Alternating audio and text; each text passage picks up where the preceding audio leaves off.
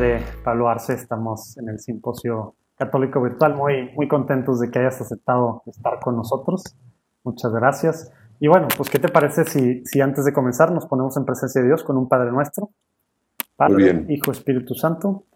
Amén. Padre nuestro que estás en el cielo. En el cielo, santificado sea tu nombre. Venga a nosotros Venga tu reino. nosotros Hágase hagas tu voluntad tu en la tierra en la como en el cielo. Danos hoy nuestro pan de cada Hoy día. Perdona ofensas, también nosotros perdonamos a los que nos ofenden. nos No nos no dejes nos caer en tentación y líbranos del mal. Señor Jesús, quédate con nosotros en, en este tiempo. Amén. Bueno, pues Amén. muy contento de estar platicando. Antes de entrar en los temas de evangelización y cómo podemos aprovechar este tema del coronavirus, de estos tiempos que nos está tocando vivir, Padre, tengo, quisiera yo que platicaras de encuentra.com, porque creo yo que muchos de los que nos están siguiendo ahorita o estos cuatro días, eh, pues escucharon, yo creo que fue de las primeras, de las primeras cosas que hubo formales, bien hechas de la iglesia en la red. Platícanos porque pues resulta que tú eres el fundador, ¿verdad? Sí, bueno, te- brevemente te digo, iniciamos justamente hace 20 años, el 15 de mayo cumplimos 20 años. Ah. Estaba el inicio de la ola de Internet y empezamos pues en, en un closet a 45 grados centígrados en Monterrey, ¿eh? en las oficinas de Pablo Nieta, tu gran amigo y amigo nuestro, Saludos. y allí empezó encuentra.com. ¿Por qué empezó? Porque una señora, yo había escrito un folletito sobre la confesión, una guía práctica. Ella lo vio y dijo, esto está maravilloso, voy a hacer todavía una síntesis, ¿no? Y entonces me pidió permiso, le dije, haz lo que quieras y empezó a imprimir unos, unos papelitos, que son estos papelitos que enseño aquí, ¿no? Wow. y son los famosos impresos, y esos empezaron a repartirse. Un- un- en, en- una hoja carta se hacen dos de esos. Pensé que eran las Y entonces- reliquias de encuentra.com, padre. Bueno, esas son las reliquias, realmente. ¿Ah, sí? Este, sí, así empezamos, con impresos. Nos empezaban a pedir párrocos de, de Monterrey y luego de otras diócesis, se enviaban, y eh, al principio se imprimieron, dijimos, ni hablar, fotocopia, ra- barat- barata, ¿no? De estos, eh, con la señora Muguerza, la güera, que está en el cielo ya, yo creo que en su fotocopiadora hicieron más de cuatro millones de ejemplares de esta guía. Wow. Pero luego hay que distribuirlo por todo México y entonces dijimos hay que subirlos. Los subimos en los principios PDFs que existieron y, y luego ahorita hay en encuentra 180 distintos impresos con muchas cosas que nos pedían los párrocos y lo que sea, ¿no? Wow. Pero luego nos pidían más material de muchas cosas y entonces empezamos a hacer eh, algo que, que pudiese ser- servir para la formación. Así empezó Encuentro. Y después, a la vuelta de los años, empecemos con los cursos online, Ándale. que realmente es una maravilla. Tenemos más de 132 mil, 133 mil gentes haciendo cursos online, Wow. muchos sacramentales, de teología, de temas específicos, y así se encuentra. Punto. ¿eh? Y, y empiezas con nada, de, ca- de casualidad, y luego Dios se ve que va haciendo las cosas y, y ahí va, Y ¿no? 20 años después sigue viendo en popa. y vive de, de lo que va dejando la gente, cinco dolaritos aquí, cinco acá. Hay veces que le digo nuestro Señor en la oración, ya, se acabó, no hay dinero, y llega a pagar el servidor. Somos dos personas las que trabajamos, una a medio tiempo y yo por las noches, nada más. Wow. ¿Mm? Órale, padrísimo, padre. Y, y para estos tiempos que, que espero yo, pues mucha gente esté sacando también muchas cosas digitales. Pero bueno, ahorita vamos a entrar. Última cosa, prometo, ya te voy a dejar entrar en, el- en tu tema, Sí, padre. sí, sí. Pero estás regalándole a los que están escuchando esto tu libro sobre Vasco de Quiroga. Creo que al menos la mayoría de los que en México nos escuchan tienen una idea vaga por todo lo que quedó en Michoacán gracias a él y tal, pero ¿por qué quisiste eh, hacer algo de él? Platícanos un poquito quién es Vasco de Quiroga, por favor. Mira, yo, yo soy abogado y cuando estaba estudiando en la universidad me topé con este personaje Vasco de Quiroga, conocido como Tata Vasco. Este es un, un- me fascinó este personaje, ¿no? Es un abogado, por tanto colega, laico, que vino a la Nueva España, llegó en 1530, nueve años después de la conquista, ¿eh? casi un año antes de la, de la aparición de la Virgen de Guadalupe. ¿eh? Y entonces este hombre venía como la máxima autoridad de la Nueva España, pero era ejemplar en su comportamiento, piadoso, hacía oración, una caridad inmensa, los indios lo adoraban porque les entendía y le hacía justicia. Era tal su prestigio que tuvo que ir con los purépechas a Michoacán que estaban rebelando a serenarlos. Pero él dijo, toda esta gente recién conquistada, pues no la vamos a sacar adelante sino les enseñamos a vivir primero como familia. Segundo, a trabajar bien con perfección. Y tercero, que tengan experiencia de vida cristiana. Era con mentalidad laical, los frailes catequizaban, doctrina, doctrina, catecismos. Él dijo, no, no, vida cristiana. Que, que vean la maravilla que es la vida cristiana, la caridad, ¿no? Entonces él con su dinero y eh, ahorros compró unos terrenos eh, afuera de la Ciudad de México, hizo todo un pueblo al que llamó Santa Fe. Y ahí fueron más o menos a vivir unos 30 mil indios, donde los enfermos eran lo primero, eran el tesoro.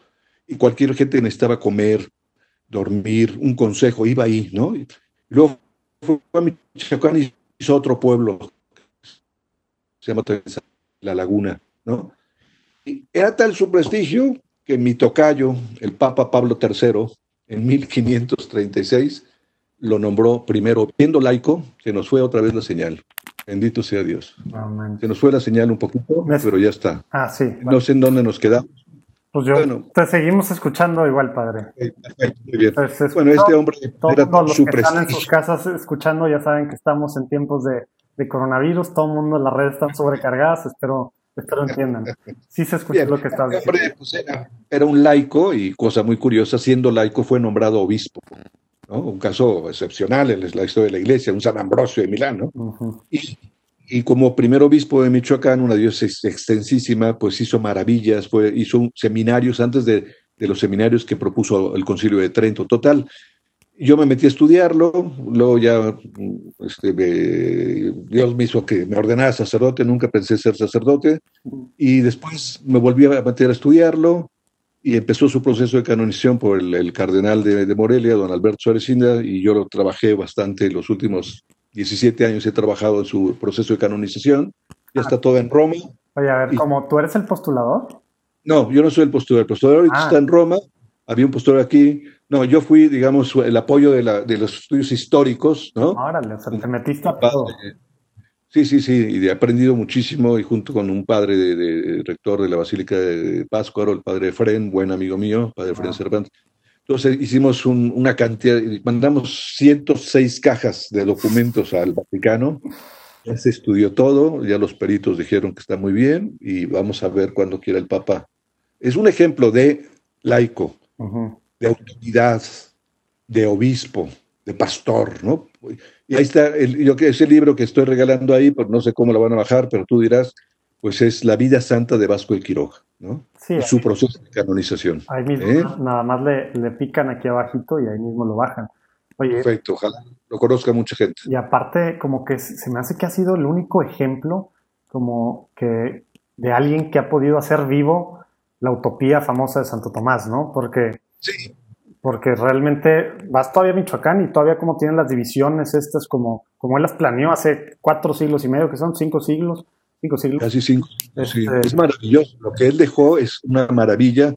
Y para los tiempos del post-coronavirus, por eso yo te propuse ese libro, que es un ejemplo de cómo se puede vivir ¿no? en una nueva organización social, en una nueva manera de manejar la economía, los bienes de la tierra, los enfermos, la gente mayor son lo número uno, ¿no? Como el hombre fue creado para el otro, y, lo que tenemos es un egoísmo rampante. Y ahí está un modelo interesantísimo, digamos que podría ser el santo del post-coronavirus. Se me está ocurriendo.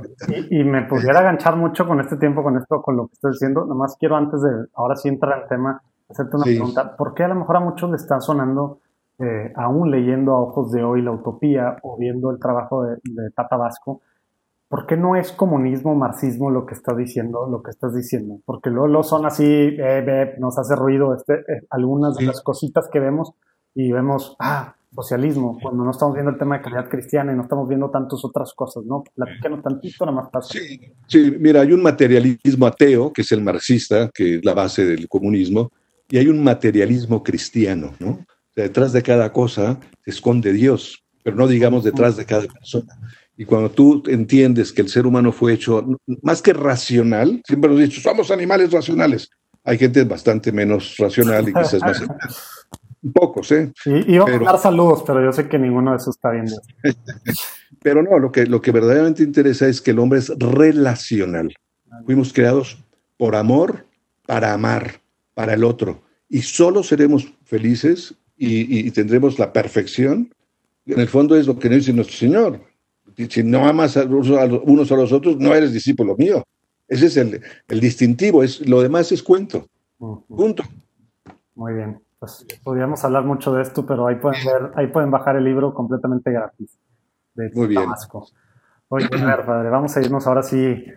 Sí. tema de la evangelización. Estamos ahorita recluidos, la mayoría de los países que nos están escuchando, algunos están empezando ya a abrir poco a poco, pero ¿qué, ¿qué, crees tú que nos está dejando la pandemia? Porque veo tantas cosas en la sociedad civil y en la iglesia así, y de repente, ay, jole, no puede uno discernir. ¿Cómo lo ves tú, padre? ¿Qué está dejando la pandemia? Te diría cuatro cosas muy concretitas de que, creo que tenemos que aprender de este tiempo. Uno, que somos vulnerables, hay que convencerse. Dos, es que se nos olvida bien fácil por el acceso a la tecnología y por sentirnos fuera del tiempo, ¿verdad? En el fondo es la tentación de, los, a nuestros primeros padres, serán como dioses. Ah, Mucha gente se vio dioses. No solo decir soy poderoso, sino yo digo qué es el bien y qué es el mal. no me va a pasar nada. Es el relativismo, ¿no? Tremendo, ¿no? pero bueno, es eso, vulnerabilidad. Segundo, el, estar encerrados, ¿no? Y, la soledad es, nos está obligando Dios a reflexionar qué, pasa, por qué es esto y quién soy yo, ¿no? Mm. Y la gente le tiene miedo a bucear al, interior de su propio, al centro de su alma. Tercero, estar alerta a, aquellas personas que quieren a toda costa borrar, ¿no? Pues eh, el alma de nuestro pueblo, que es la familia, la caridad, eh, la visión sobrenatural, la vida de piedad.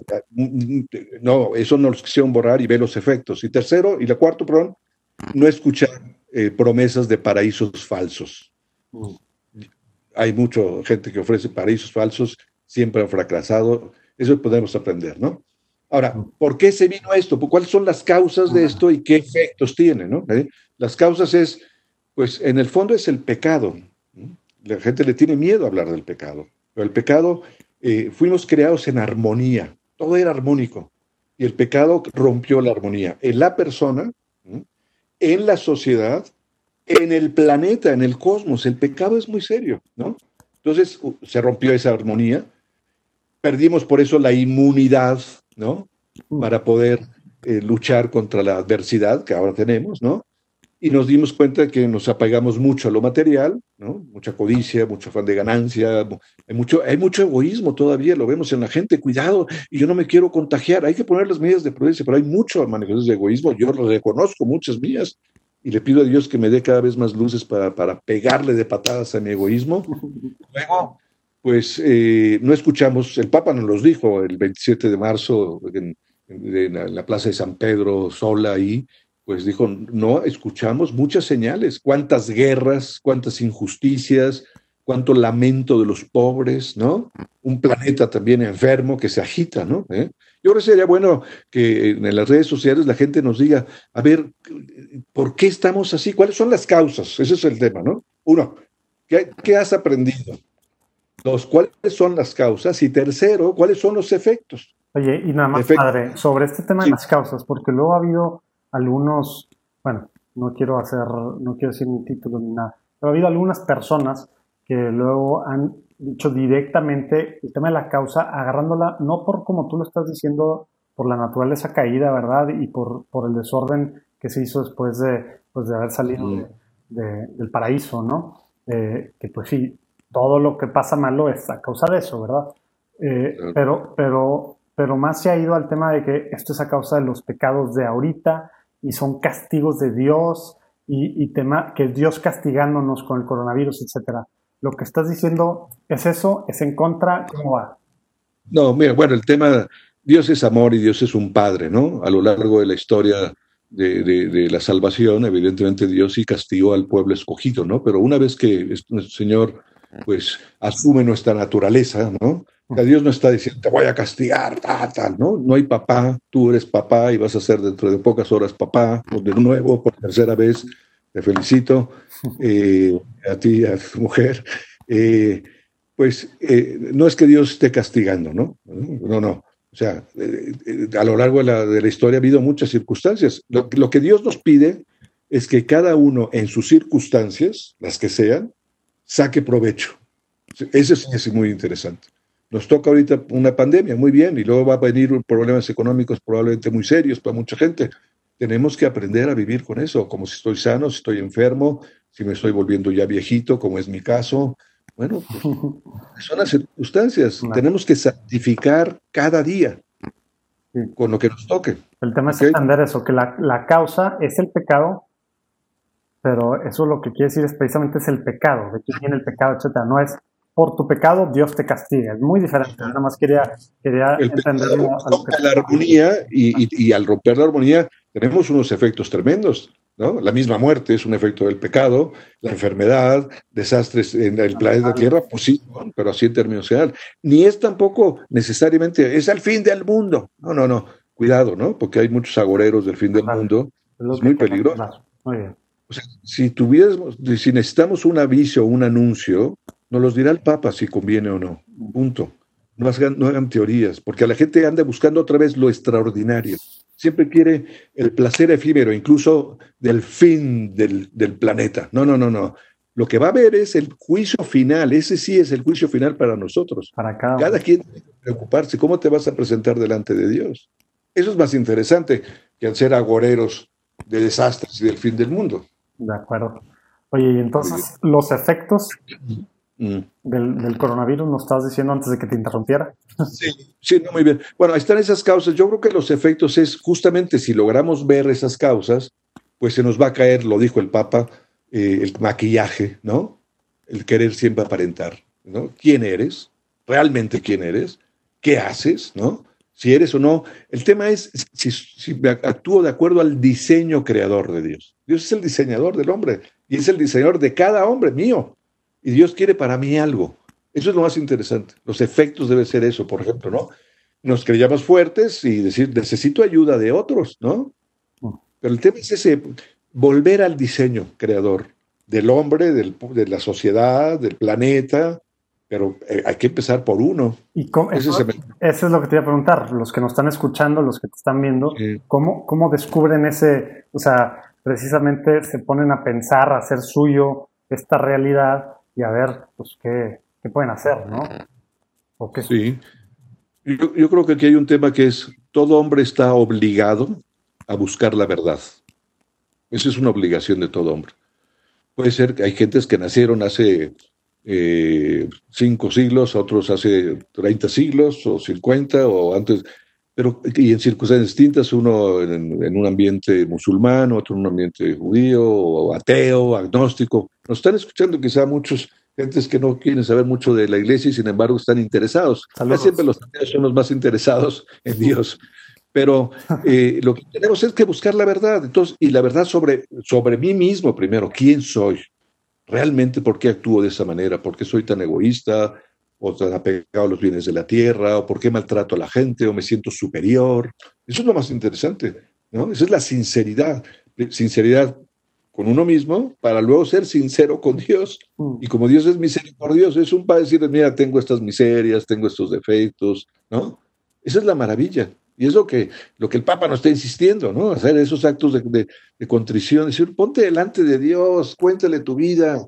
La gente hay que enseñarle a hacer oración, platicar con Dios. Mm. Una maravilla. ¿eh? Muchas técnicas de ejercicios y de cosas, de acuerdo, pero eso es lo más sencillo del mundo, pero hay que enseñarle a la gente a hacer oración una relación al final es con Dios, ¿verdad? Personalísima, intransferible. Exactamente. Oye, y regresando a estos tiempos que estamos viviendo, padre, ¿qué, estás viendo tú? ¿Qué, nos puedes platicar? Porque tú, pues desde encuentra.com y, y tu labor, pues estás viendo muchas cosas que están pasando, ¿no? ¿Qué cosas buenas están saliendo ahorita? ¿Has visto tú? ¿Qué iniciativas? Mira, yo creo que lo primero que vale la pena resaltar es que la mayoría, la inmensa mayoría de la gente es buena, mm. buenísima. Mm. Malos, muy poquito. Yo no conozco malos, no conozco malos, la verdad. Hay que rascarles a veces el corazón que lo tiene un poco duro, pero la gente es buena. Que no nos impresione que hay muchos malos en el mundo. No, esa gente es buena, buenísima. Nada más que hay que tocarles el corazón dos o tres veces con cariño. Punto. Segundo, me ha impresionado mucho porque tengo contactos pues, con gentes de toda América y España, de, nuestros usuarios y todo, cómo se han movido los párrocos, los obispos, los laicos, ¿no? Es una maravilla, maravilla. Este tiempo yo digo, bendito coronavirus, bendito coronavirus, ¿no? Entonces, ¿por qué te cuento rápidamente cosas? Digo, por supuesto que se misas o bendiciones al Santísimo, rosarios en streaming, bueno, eso ya es normal ahorita, ¿no? En pocas más normal del mundo, como tú y yo estamos hablando ahora. Eh, pero, por ejemplo, pues ahora hay peregrinaciones virtuales, ¿no? Hay una peregrinación virtual, ahí en YouTube la pueden buscar, versión virtual a la Basílica de Guadalupe, ¿no? Es una maravilla, la gente se va en peregrinación y va acompañada por el Papa rezando el rosario y con las tomas de muchas peregrinaciones que han llegado ahí a la villa. Eh, sale Juan Pablo, Juan Pablo II ahí junto a la Virgen, el Papa Benedicto, Francisco, cantos preciosos a la Virgen. Entonces te metes en tu computadora, en tu celular y haces una peregrinación en cualquier lugar del mundo y vas, la Virgen está ahorita un poco sola, vamos a acompañar, ¿no? Por ejemplo, hay unas iniciativas de unos sacerdotes españoles muy buenas que se llama 10 minutos con Jesús. O sea, te, te, un quizá lo conoces. Bueno, este, uno de ellos me decía la otra vez, tienen más de 100 mil gentes que reciben diariamente eso para hacer oración, ¿no? Hay otro párroco en Madrid muy gracioso que eh, están los niños en sus casas, a las diez y media de la mañana les sale por, por YouTube y les hace un videíto cada día les explica alguna cosa, muy simpático, saca un cerdito ahí, Aurelio creo que se llama, y es el show máximo que lo está viendo miles de gentes, ¿no? Muchas actividades desde su, desde su oficina, ¿no? O por ejemplo, en Perú, en un pueblo no hay internet, el párroco dijo, ¿qué hago? La gente no tiene escuela, está encerrada en sus casas. Pues consiguió, no sé cómo, por 40 dólares que por satelital le dan internet y montó ya una escuela, ¿no? En, en, su, en, su oficina. Ahí van los niños, ¿no? En donde no hay internet, por 40 dólares. Qué maravilla, ¿no? Eh, por ejemplo, eh, hay, hay otras páginas donde la gente hace cita con sacerdotes porque quiere hablar, porque quiere dirección espiritual. O sea, hay ahora muchas iniciativas muy interesantes y van a venir muchos. Eso es lo más interesante. ¿Qué viene después? Ándale, ¿Eh? te iba a preguntar, porque luego suena como que, ok, estamos en estos tiempos y ojalá que no sea, pues es que, ¿te acuerdas lo que pasó en esos tiempos? Todo lo que hacíamos bien padre en el mundo digital, evangelizando y formando y tal, y regresamos a la vida normal y nos volvemos a, meter en el ajetreo. ¿Tú qué crees que va a pasar después? ¿Cómo podemos enfrentar esta época post-coronavirus? Que así se va a conocer la historia, ¿verdad? Supuesto. Mira, yo creo que este simposio es clave y vital, ¿no? Y nos están escuchando mucha gente. Yo diría a la gente, a ver, metan ahí que, en qué sueñan. es, eh, imagina, ¿no? Imagina cómo va a ser ahora la iglesia, la interacción de obispos, sacerdotes, laicos, eh, la formación online, la evangelización. Sueña, hay que soñar, ¿no? Eh, no, va, no va a ser igual te lo puedo asegurar. Si la gente nos pone, yo creo que si al final, y eso va a ser muy interesante en el simposio, ¿no? O sea, hay tanta creatividad y hay tantas luces del Espíritu Santo, ¿no? ¿Eh? Sopla donde quiera, ¿no? Que vamos a encontrar maravillas. Yo, yo sugiero algunas cosas así que me apunté aquí. O sea, primero, eh, lo digo muy rápidamente y luego si quieres glosamos. Una es, por supuesto, eh, cada obispo tendría que cuidar mucho más, ¿no? Es posible, su oficina de comunicación. Hoy es fundamental tener gente bien preparada, eh, cada vez más profesional, y hay cursos que se pueden, podrían tomar el, el, director de la oficina de comunicación. Es clave ahorita el tema de la comunicación. Debería cada obispo tener una oficina específica de contenidos digitales. Una específica. Ahora, tampoco hay que, no hay que espantarse. Hay dioses mejores, en recursos, en gentes mejores, no, no porque sean, este, porque tienen más posibilidades. Pero ahora hay cantidad de recursos en la red. Yo creo que deberíamos de haber, debe haber una comunicación de bienes, que sería muy interesante, con mucha generosidad. Y, por ejemplo, esa oficina de, digital de, de, un obispo, ¿no? O de una parroquia también, ¿no? Es decir, a ver, ¿qué recursos ya, ya hay en la red? Hay cantidad de cosas maravillosas, pero tienen que seleccionar unas pocas, porque si no van a hartar a la gente, ¿no? Cosas buenas, de calidad. Por ejemplo, eh, eso que decíamos, la vida cristiana, es lo primero. ¿Cómo hacemos la vida cristiana? ¿no?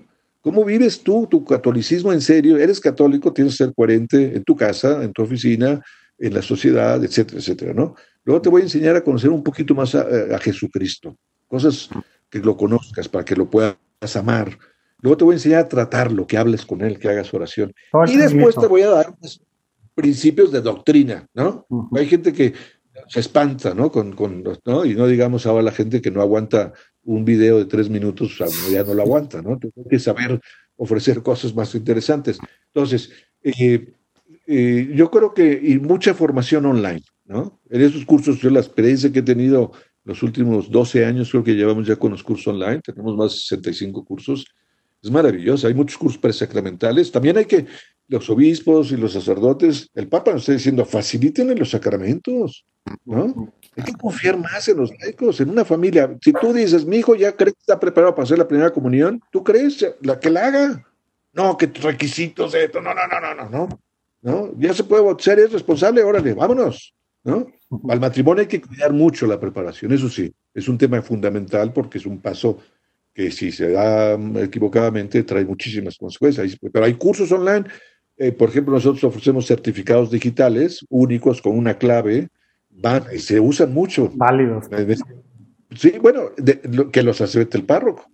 Por ejemplo, hay un párroco en un pueblo aquí que, que hace eh, eh, pueblo, pueblo, pueblo, ¿no? Y entonces me dijo un día, yo todos voy a hacer certificados digitales de Cruz en Cuenta, para bautismo, para primera comunión, para matrimonio. Yo le dije, oye, este, pero la gente no tiene internet. Dice, aquí hay tres café internet en el pueblo. y, aprenden, No hay barras. Y, además dice, yo no tengo gente que pudiese preparar, están mejor tus cursos. Bueno, no es que, ojalá y haya alguien que haga cursos mejor, muchísimo mejor que los que yo ofrezco, ¿no? Y creo que lo vamos a ir logrando cada vez entre todos. Y yo creo que la comunión de bienes, ese es un tema muy interesante, ¿no? ¿Eh? Sí, da para mucha discusión, ¿verdad? Porque es un... Sí. Pero es un tema que podemos empezar a platicarlo ahora y yo creo que de alguna forma se está haciendo, por, pues, por este mundo digital, se están, se están dando los primeros pasos hacia allá, ¿no? Eso sí, sí, vamos a ver otro, otra manera de, funcionar en la iglesia. Somos una iglesia, ¿verdad? Se nos olvida a veces, cada quien está en su capillismo, como dice Pepe Alonso. Sí a los francotiradores hay que meterlos un ratito en un closet. o a los que dicen, este es mi contenido, no lo doy a nadie. Pues, oye, no, en la iglesia no es eso. Exacto. Estamos para dar. Yo digo, todo lo mío es tuyo. Y, gente que me dice, oye, podemos publicar esto en Encuentre, le doy crédito, públicalo. No, ni le des crédito en Encuentre si no quieres. O sea, a mí me lo único, pasión dominante es evangelizar. Punto. Es lo único que me interesa. No me interesa absolutamente nada más. ¿no? Bueno, estar muy bien con Dios, ¿no? Pero, pero evangelizar, ¿no? Yo creo que este, este simposio eh, clave para, para, para ver si conseguimos va a haber muchas ideas, te aseguro, José Manuel. Va a ser una maravilla de las maravillas eh, y va a también marcar un, un, después, digamos, en la, en la manera en que hagamos las cosas en la iglesia. Pues así ya se, así ya se está viendo, digo, muchas de las cosas que dijiste se, se están viendo con algunos de los directores de comunicación que, pues que, pues que están dando sus conferencias de muchas dioses importantes y bueno, tantas cosas padrísimas. Y otra no, este es un material riquísimo, el que es, es, ahí está y yo creo que el, el, que esté a disposición de mucha gente les va a dar ideas, pero que ahorita pongan sus ideas, o sea, no nada más estén pasivos escuchando, ¿no? este, a un padrecito ahí medio loco. Aquí están los datos, ahí están los datos. Sí, o sea, que la gente diga, hombre, yo creo que he aprendido esto del coronavirus, ¿no? Estos son los efectos que creo que debería producir también, ¿no?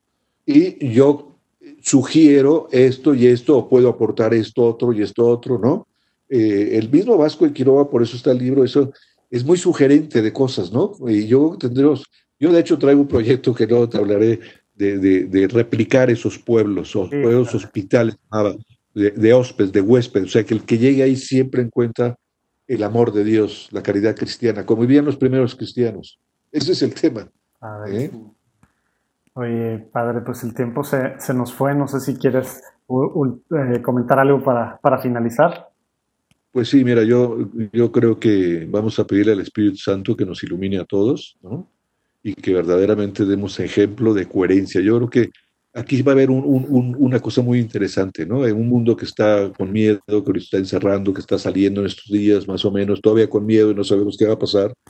Y así como Tertuliano, ¿no? En el siglo I, era curioso de la vida de los primeros de los cristianos, iba a, a husmear y no sé cuánto, escribía cartas. cuando dijo, es que estoy impresionado, ¿cómo se quieren? ¿Cómo se aman? Ojalá y los católicos demos ese ejemplo y la gente diga, yo quiero vivir con estas personas, cómo se quieren, cómo no están apegados a los bienes de la tierra, cómo son solidarios, cómo son alegres, porque un santo es alegre, si no, no sirve para nada. ¿Eh? Y les mando la bendición a todos los que nos están viendo en este momento, las sesiones después, y a todos los participantes de este maravilloso simposio. ¿eh? Y ya estaremos en contacto, José Manuel. Muchísimas gracias, padre. Y, bueno, pues todo el mundo no se les olvide que pueden bajar ahí abajo el, el valga la redundancia, el libro de, Tata Vasco que, que escribió el padre. Y de todos modos, pues aquí están viendo ya donde pueden comentar en la tarea que nos dejó para pensar y no más pensar, para que actuemos. Para eso es el momento que estamos, ahorita que salen muchas ideas, para que sí actuemos, ¿no? Dios te bendiga, Padre, y bueno, nos vemos. Una disculpa a todos porque se nos tardamos un poquito más, tardó un poco más esta, esta conferencia, pero ya nos vamos a las que siguen. Dios los bendiga. Bien, que Dios te bendiga, les mando la bendición.